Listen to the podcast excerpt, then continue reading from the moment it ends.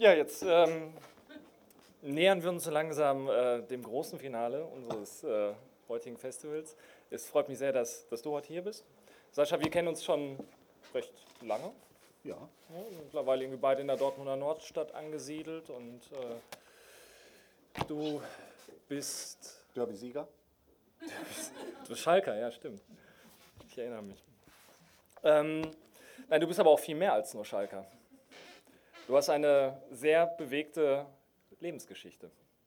Ja. Ähm, du warst Straftäter, Gewalttäter, Säufer, Das Warst bin, im ich immer noch, Knast? das bin ich immer noch. Säufer hast äh, die Katharsis erlebt und ähm, bist mittlerweile ähm, auch unter anderem im Auftrag des Innenministeriums unterwegs. Du gehst in Schulen, ähm, du arbeitest mit Jugendlichen zusammen, dass sie nicht denselben Weg beschreiten, den, den du gewählt hast, den du gegangen bist. Ähm, du bist aber auch Blogger, du bist Autor, du hast zwei Bücher geschrieben, eines Beastly Land, daraus wird er heute lesen und es ist hier auch käuflich zu erwerben. Ähm, du machst Filme. Also ich finde, du hast ein sehr spannendes Reportageformat gehabt, Szene Deutschland, wo du auf Augenhöhe mit, äh, naja, mit Randgruppen eigentlich in Kontakt getreten bist. Du hast, du hast Hooligans getroffen, du hast Junkies getroffen, du hast mit denen über ihre Lebensgeschichten geredet. Du hast einfach einen ganz anderen Zugang zu diesen Menschen bekommen, ähm, weil du einfach auch andere Geschichten auf deinem Kerbholz hast als äh, die meisten anderen Reporter. Die Ja, es war zugänglicher, weil ich entweder selbst aus der Szene kam, die ich interviewt habe, oder halt zumindest so einen großen Einblick hatte äh, in früheren Zeiten, dass die Leute halt ja, überhaupt Lust hatten, mit mir zu reden. Gerade bei so homogenen und geschlossenen Szenen, wie die Hooligan-Szene, also es ist unmöglich eigentlich sich vorzustellen, ähm, wenn man da mit Recherchen anfängt, dann scheitert das Ganze meistens schon bei den ersten E-Mails und bei den ersten Kontakten. Äh, sobald das Wort Presse fällt oder wir kommen mit einer Kamera, ist alles vorbei, keiner hat Bock zu reden irgendwie und dann findest du dich ein halbes Jahr später nach dieser fixen Idee in Berlin, Spandau, in einer Hertha-Kneipe mit einem, äh, mit einem besoffenen Schläger irgendwie, der halt wirklich Rede und Antwort steht, mit mir ins Stadion geht irgendwie und äh, feiert. Das war schon ähm, sehr imposant und ich hätte auch vorher nicht gedacht, dass das alles so funktioniert, wie es funktioniert hat. Aber das war eine, eine gute Zeit auf jeden Fall. Die Sendung ist eingestellt. Äh, wir haben sechs, Fol sechs Folgen insgesamt gedreht. Die letzte lag mir aber am meisten am Herzen, muss ich ganz ehrlich sagen. Die ist auch in der Mediathek noch verfügbar, die wäre ganz interessant. Welche war? Ähm, die war unter Obdachlosen, Sascha Bissle unter Obdachlosen. Da habe ich zwei Wochen als Obdachloser mit versteckter Kamera in Stuttgart auf der Straße gelebt und äh, das ganze Programm gemacht. Also Betteln, äh, Ja. auch den Bart gehabt, ne? Deswegen hatte ich auch diesen langen Bart, genau, ja. Und ähm, das war also wirklich krass. Also ich meine nicht, dass man nicht weiß, dass Obdachlossein scheiße ist und ähm, dass einem da schlimme Dinge passieren, aber das dann am eigenen Leib dann nochmal so ungefiltert abzubekommen, war eine heftige Erfahrung, die mich auch nochmal ganz neu eingenordet hat, was das Thema angeht.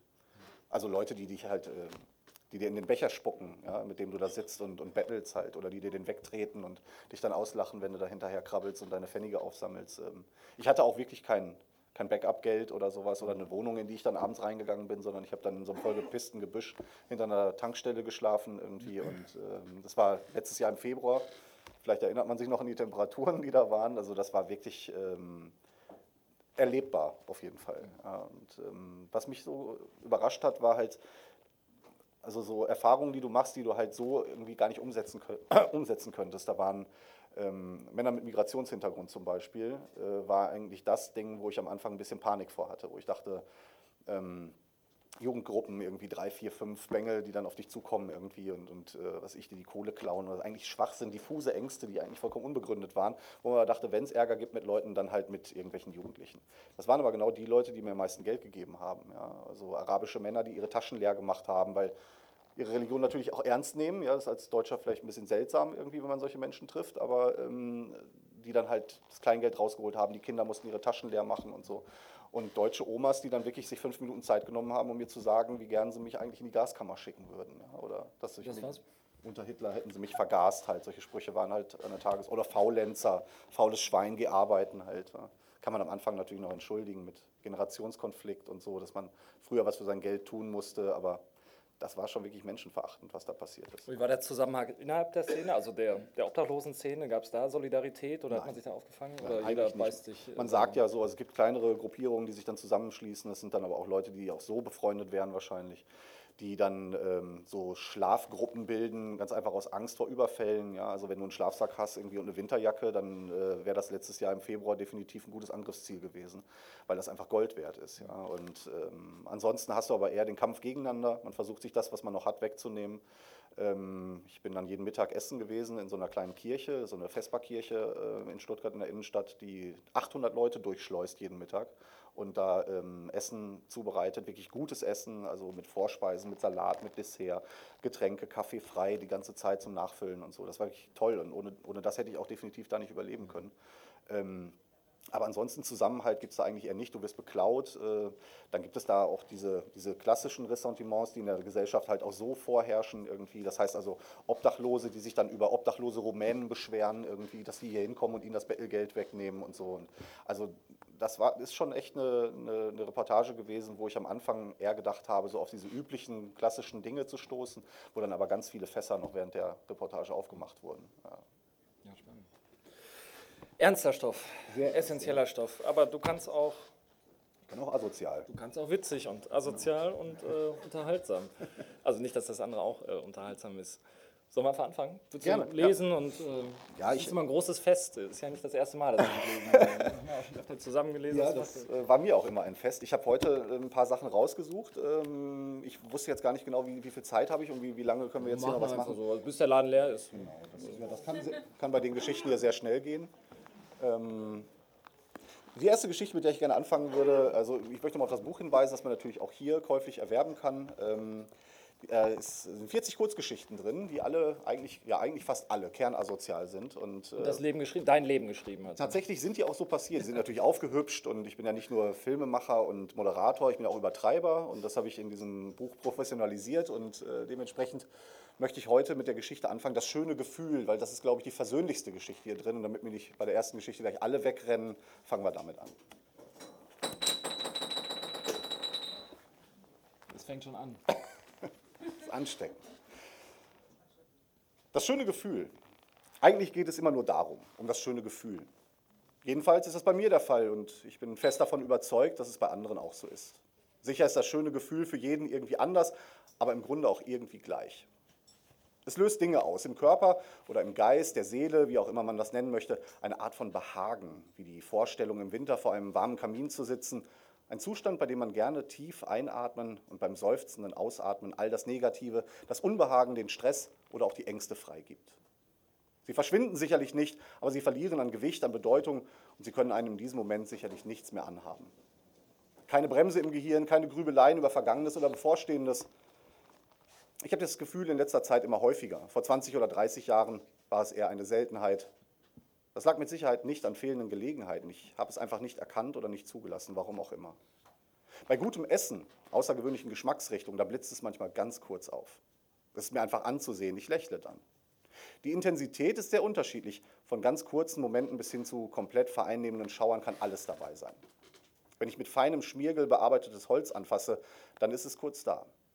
Klettpatches von ihrem Flausch zu reißen, das finde ich toll. Die ersten zehn Sekunden unter heißem Wasser in der Dusche, bei dem man sich fragt, ob man gerade friert oder die Gänsehaut nur ein Aufbäumen der zufriedenen Seele ist.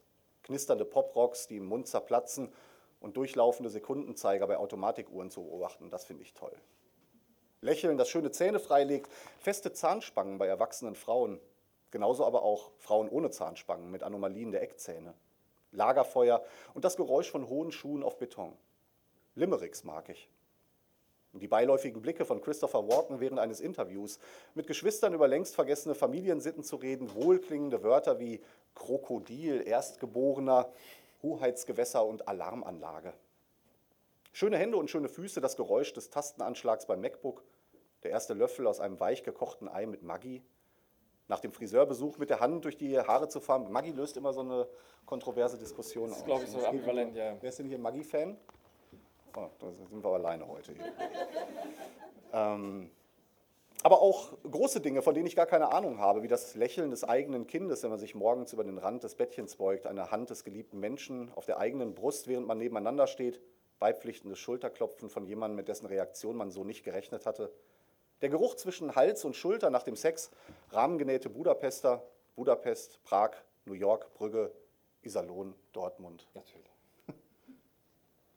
Colafläschchen von Haribo und Peanut Butter Cups. Die Meldung Download beendet.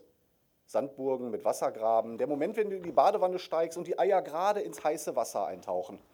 Jemandem eine Freude zu machen und zu sehen, wie sich Tränen in den Augen des anderen sammeln. Eine ehrliche, feste Umarmung, die länger dauert, als man sie selbst geben wollte und man dann nochmal extra feste zudrückt.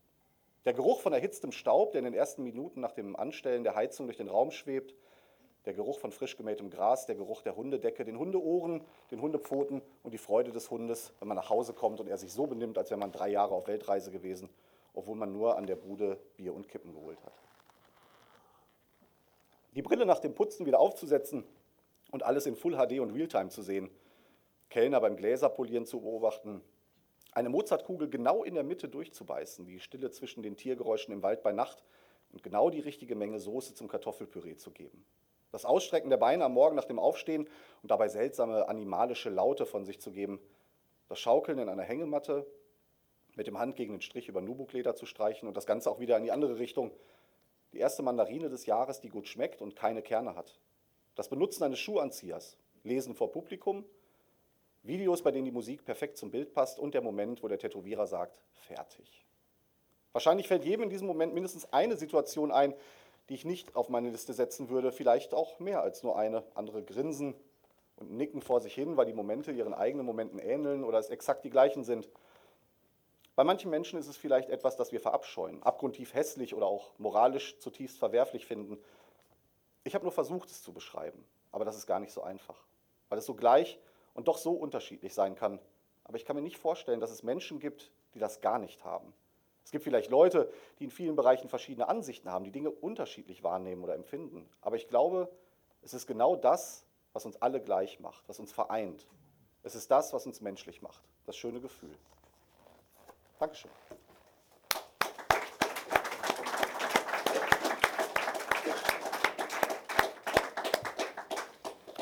Möchte ich direkt anknüpfen? Ihr könnt gerne noch reinkommen. Ja, bitte. nächste Geschichte heißt das schlechte Gefühl. Oh. Ihr habt bestimmt gerade die Geschichte gehört, die im Buch direkt vor dieser Geschichte steht. Das schöne Gefühl.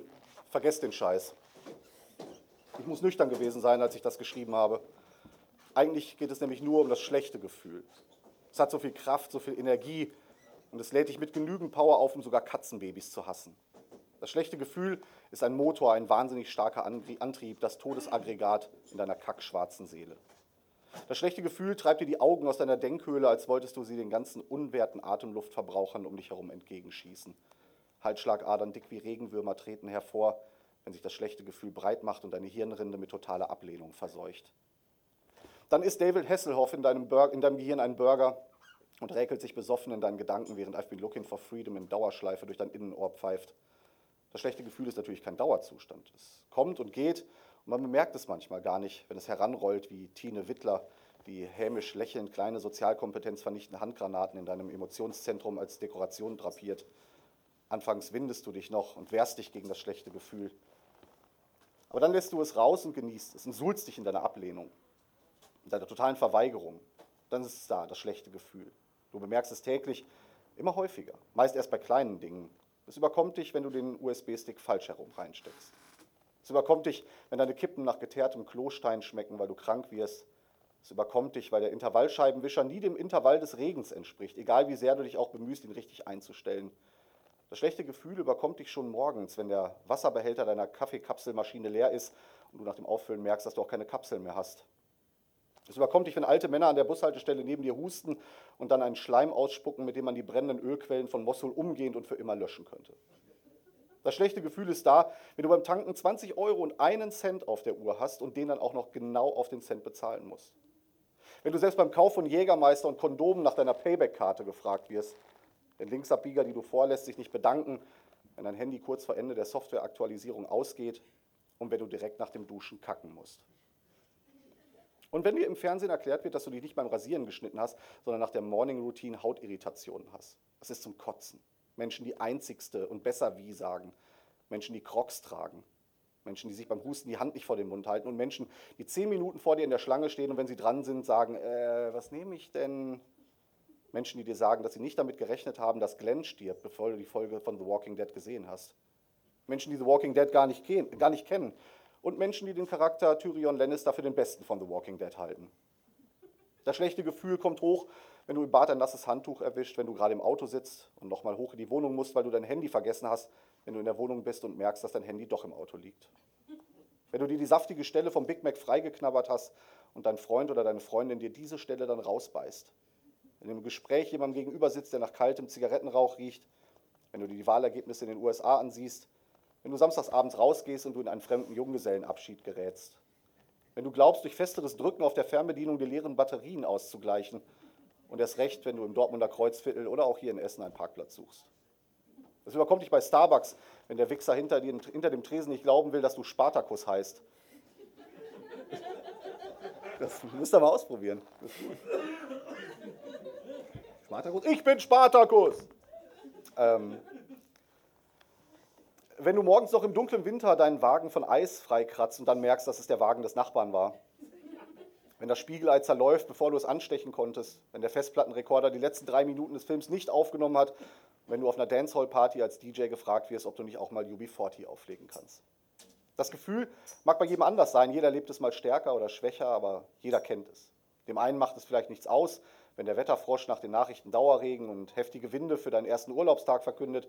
Und ein anderer zuckt vielleicht gleichgültig mit den Schultern, wenn die Fotze hinter dem Bäckereitresen das Brötchen in Remoulade ertränkt. Aber trotzdem hat jeder dieses Gefühl. Ich habe nur versucht, es zu beschreiben, aber das ist gar nicht so einfach weil es so gleich und doch so unterschiedlich sein kann. Aber ich kann mir nicht vorstellen, dass es Menschen gibt, die es gar nicht haben. Ich glaube, es ist genau das, was uns alle gleich macht, was uns vereint. Es ist das, was uns menschlich macht, das schöne Gefühl.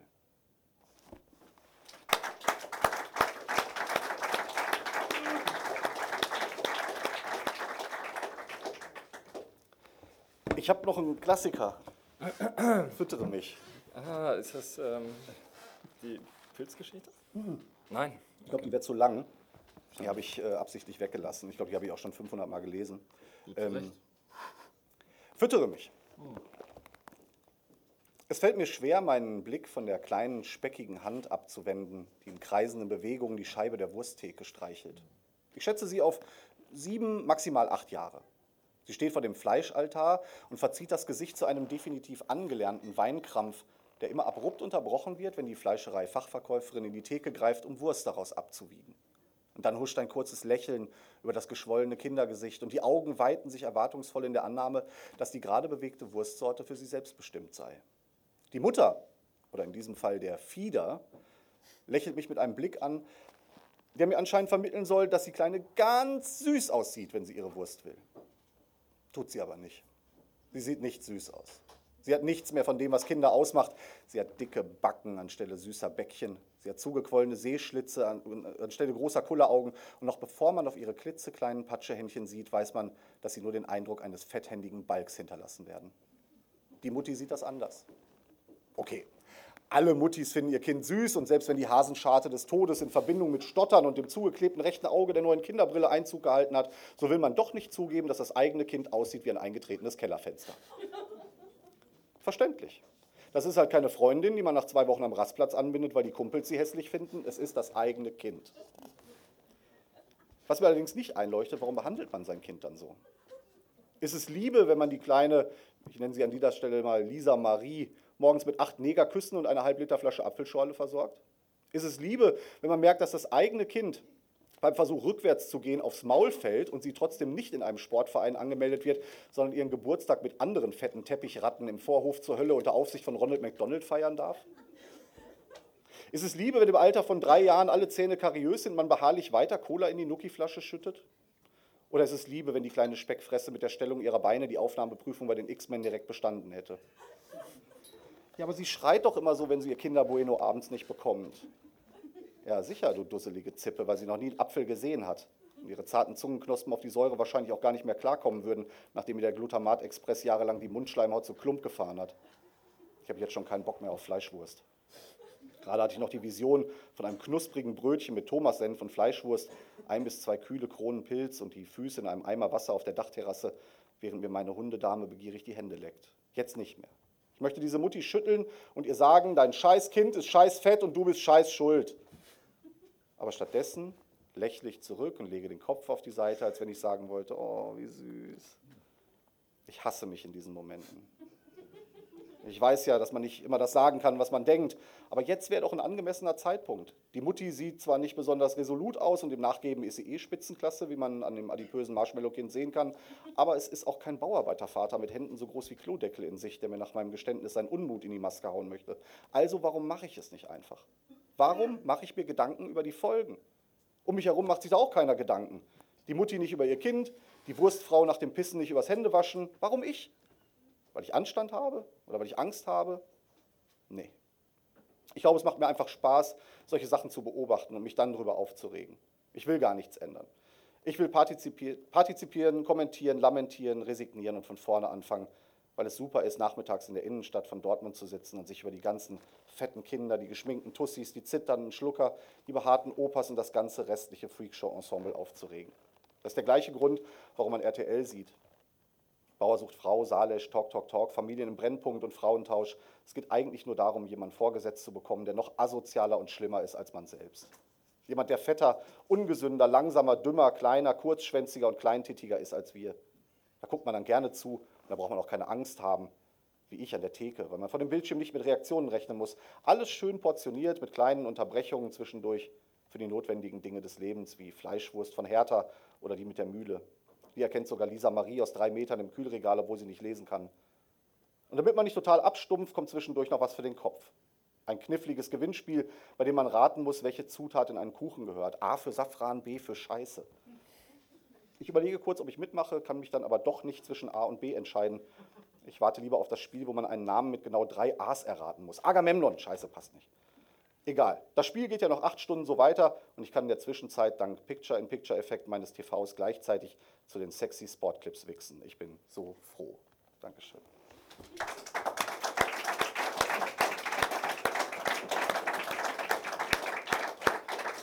Ja, da geht noch eine. Haben wir noch eine? Ja, sicher. Oder vielleicht soll ich euch fragen. Achso, ja, genau. Ja, vielleicht eine kleine Anekdote aus äh, vergangenen Tagen, aus meiner Jugend. Ähm, Praktikum, Schule. Steif wie ein Bär heißt die Geschichte. Ich habe mir keine Gedanken gemacht, wie so oft. Bei fast allen Deadlines bin ich der Letzte. Der, der alles bis zum letzten Moment hinausschiebt und dann einen Tag vorher da sitzt und sich überlegt, was überhaupt die Vorgabe war. Eine Vorgabe hatte ich in diesem Fall gar nicht. Ich sollte meinem Lehrer lediglich bis heute mitteilen, in welchem Betrieb ich mein Schulpraktikum machen sollte. Gehemmt von chronischer Unlust und Trunksucht schob ich diese Entscheidung seit Monaten vor mir her. Ich hatte nicht den Hauch einer Idee. Mitschüler freuten sich auf ihr Praktikum und berichteten schon Wochen vorher davon, wie sehr sie sich darauf freuten, endlich in der Firma ihres Onkels mit anpacken zu können. Ich wusste bei diesen Ausführungen nie, ob ich lachen, heulen oder kotzen sollte. Abend. Irgendwo mit anzupacken war nichts für mich. In der Firma meines Onkels zu arbeiten genauso wenig. Erstmal hatte mein Onkel keine Firma und wenn, wäre ich sicher ganz unten auf der Liste seiner Wunschpraktikanten gewesen. Verständlich. Meine Tätigkeiten beschränkten sich zu der Zeit auf Kiffen und billiges Bier trinken, auf Abhängen und Ärger machen. Ich war so perspektivenlos, dass ich dieses Wort nicht mal kannte. Das Grinsen im Gesicht meiner Mitschüler, als Herr Tull, mein rundbäuchiger Klassenlehrer, mich fragte, ob ich nun einen Platz im angehenden Arbeitsgewerbe vorweisen könnte, war breit und zweifelsfrei von Schadenfreude geschwängert. Ich selbst war einfach nur genervt. Ich, der Typ, der nach eigener Erkenntnis zu den Leuten zählte, die im Restaurant selbst in einer Portion Käsespätzle einen Kirschkern entdecken würden, der angetrunkene Dauerloser, der auf Partys seiner Klassenkameraden nicht eingeladen wurde, aus Angst, er könnte den Aftershave-Vorrat des Vaters wegsaufen. Was sollte dieses Mal anders sein? Doch wie üblich drehte ich mich auch hier mit dem linken Fuß in der Bärenfalle zu meinem Lehrer um und lächelte, als ich mit an Wahnsinn grenzender Überzeugung sagte, ja, ich mache mein Praktikum als Verkäufer bei Karstadt in der Spielwarenabteilung. Diese Antwort war so abstrus, so lächerlich, so abenteuerlich und gleichzeitig so falsch an den Haaren herbeigezogen, dass niemand, aber auch wirklich niemand meine Antwort anzweifelte. Herr Tull wirkte kurz, als hätte ihn der Vereisungsstrahl eines alternden Superhelden mitten ins Gesicht getroffen. Überrascht und gleichzeitig begeistert entgegnete er mit verbalem Schulterklopfen, was wiederum den gleichen Gesichtsausdruck bei meinen Mitschülern auslöste. Die restlichen Schulstunden verbrachte ich damit, über die Möglichkeit nachzudenken, diese Lüge in Wahrheit umzuwandeln. Nach dem Unterrichtsschluss begab ich mich umgehend in die Telefonzelle, die mir schon zwei Jahre zuvor dazu gedient hatte, einen Bombenalarm an meiner Schule auszulösen. Heute nutzte ich sie, um bei Karstadt in Iserlohn anzurufen. Ich räusperte mich während der Wartezeit, die das Tuten des Verbindungssignals benötigte, und säuselte nach dem Abheben des Hörers am anderen Ende der Leitung mit meiner freundlichen Fickstimme in den Fernsprecher. Hallo, mein Name ist Sascha und ich äh, wollte mich nach einem Praktikumsplatz erkundigen. Können Sie mir da vielleicht weiterhelfen? Die nette Stimme entgegnete mir mit einer unerwartet freundlichen Antwort. Die Praktikumsplätze sind seit Wochen vergeben, junger Mann. Allerdings schickt sie der Himmel, denn eine unserer Praktikantinnen kann ihre Stelle aus Krankheitsgründen nicht antreten. Allerdings ist das wahrscheinlich nicht gerade ihre Wunschvorstellung. Wir suchen nämlich noch jemanden in der Spielwarenabteilung. Als männlicher Bewerber wohl nicht gerade das Praktikum ihrer Wahl, oder? Ich vollzog einen alten indianischen Tanz in der Telefonzelle, während ich mit einer Hand den Hörer zuhielt und der Dame am Telefon anschließend versprach, noch morgen meine persönlichen Unterlagen ebenso persönlich vorbeizubringen. To make a long story short, ich schaffte es tatsächlich, diesen von mir erfundenen Platz zu bekommen, die Täuschung vor den Lehrern zu verheimlichen und alle im Glauben zu lassen, der richtige, richtige Kandidat für diesen Job zu sein. Ein paar Wochen später war es soweit, mein erster Arbeitstag. Eigentlich sollte ich mich freuen, tat ich aber nicht, denn Arbeiten war mit Dingen verbunden, die mir gar nicht behagten. Und das waren Frühaufstehen, pünktliches Erscheinen, nüchtern sein und Arbeiten. Wer konnte das ahnen? Allerdings gelang es mir, meine fehlende Motivation und deren Auswirkungen mit Hilfe eines von Geldsorgen geplagten Rucksackurlaubers, der Ketama Haschisch aus Marokko nach Deutschland geschmuggelt hatte, zeitweise in die Belanglosigkeit zu verbannen. Ehrlich gesagt war es sogar ganz witzig, ich betrat das Kaufhaus morgens durch den Personaleingang und ging im, Halb, im Halbdunkeln durch die einzelnen Abteilungen bis zu den Spielwaren. Die sogenannten Arbeitstage strichen dahin und erschien, ich erschien fast gerne in der Spielwarenabteilung des Iserlohner Karstadts. Die Kollegen lachten und scherzten mit mir und hatten sich schnell an mich, meine roten Augen und den mir innewohnenden seltsamen Humor gewöhnt. Ich wurde sogar zur Weihnachtsfeier im Warsteiner Eck eingeladen. Der Abend war ungezwungen, gemütlich und es wurde viel Warsteiner getrunken bis ich den Verzehr von Appelkorn ankurbelte und die Weihnachtsfeier dadurch zu einer Art Trinkspielparty modifizierte. Die Feier war an einem Donnerstag. Der Abteilungsleiter, Herr Kleinmann, erschien freitags nicht zur Arbeit. Jedenfalls nicht pünktlich. Gegen 11 Uhr kam Michael, wie ich ihn seit gestern nennen sollte, total zerfickt den Gang zur Abteilung heruntergetorkelt. Er trug nicht nur den gleichen Anzug wie gestern, sondern auch einen riesigen Karton vor sich her. Nachdem er mir offenbarte, dass er nicht mehr Michael, sondern jetzt wieder Herr Kleinmann heiße und von Spaziergängern im Gebüsch am Seiler See, dem Naherholungsgebiet Iserlohns, gefunden und geweckt wurde, mega Ärger mit seiner Frau hatte und sich noch ganz genau daran erinnern konnte, dass ich ihm und seinen Angestellten im Warsteiner Eck mehrfach meinen Penis gezeigt hatte, drückte er mir einen Karton in die Arme und sagte schroff, hier auspacken, anziehen, mitkommen. So sehr es auch in mir brodelte, ich verkniff mir ein Lachen, denn das wäre mir eh im Hals stecken geblieben, nachdem ich den Inhalt des Kartons gesehen hatte. In der angeknacksten Pappkiste lag ein lebensgroßes Werbekostüm der Firma Steif.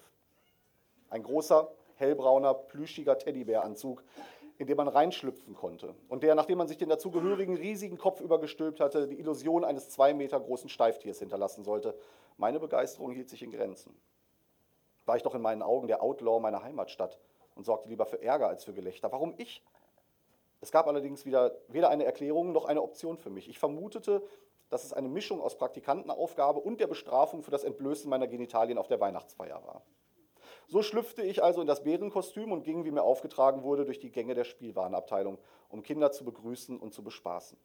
Einige der kleinen halslosen Monster zerrten und zupften an mir und dem kleinen flauschigen Bürzel, der meinen pelzigen Hintern zierte, und ich musste mich hier und da mit gezielten Arschtritten von den Blagen befreien, wenn ihre Eltern nicht in der Nähe waren. Nach etwa einer Stunde lief mir mein eigener Schweiß in die Augen und ich hatte Schwierigkeiten zu erkennen, mit wem Herr Kleinmann da vorne am Infoschalter redete und dabei immer wieder auf mich zeigte. Und dann erkannte ich Herrn Tull, meinen Klassenlehrer, der mit einem breiten Grinsen auf mich zukam, etwa einen Meter vor mir stehen blieb, mich langsam von oben bis unten musterte und dann zu mir sagte, ach, Sascha, mein Bärchen, dass ich das doch erleben darf. In diesem Moment trafen wir, also Herr Tull, Herr Kleinmann und ich, eine stille Vereinbarung. Niemand erfuhr, dass Herr Kleinmann auf der Weihnachtsfeier seine Zunge in Frau Hampe gesteckt hatte. Herr Tull erfuhr nicht, dass ich nach einem Liter Appelkorn meine Fleischpeitschennummer aufgeführt hatte. Und ich erfuhr, wie demütigend es sein kann, wenn man nach Praktikumsende im Klassenraum eine öffentliche Bewertung der Tätigkeiten stattfindet. Meine Mitschüler hatten einen Bärenspaß. Dankeschön.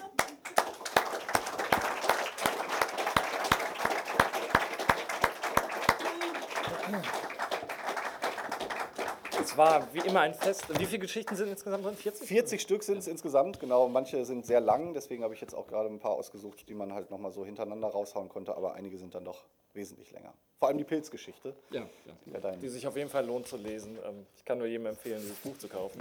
Jetzt direkt sofort. Ähm, geht es auch weiter mit der nächsten Lesung, die Wattenscheider Schule, von der gerade die erste Hälfte hier schon sitzt. da mache ich mal den Platz frei. Ähm, wenn die Technik relativ schnell reagiert, ähm, könnten wir sogar so einen kleinen äh, Übergangsfilm zeigen, denn die Wattenschuler Schule gibt es eigentlich nicht mehr. Also nicht mehr so, ähm, wie es sie bald wieder geben wird. Ähm, wir haben vor anderthalb Jahren unsere Abschiedslesung gegeben gehabt, die wir auch aufgezeichnet haben, die wir morgen wahrscheinlich in voller Länge dann auch ins Netz stellen werden. Da würde ich jetzt ganz gerne den Trailer zeigen, während ich versuche, meinen Kompagnon irgendwie hier reinzulotsen und von seiner Kippe wegzuziehen und äh, wir kurz umbauen. Vielen Dank.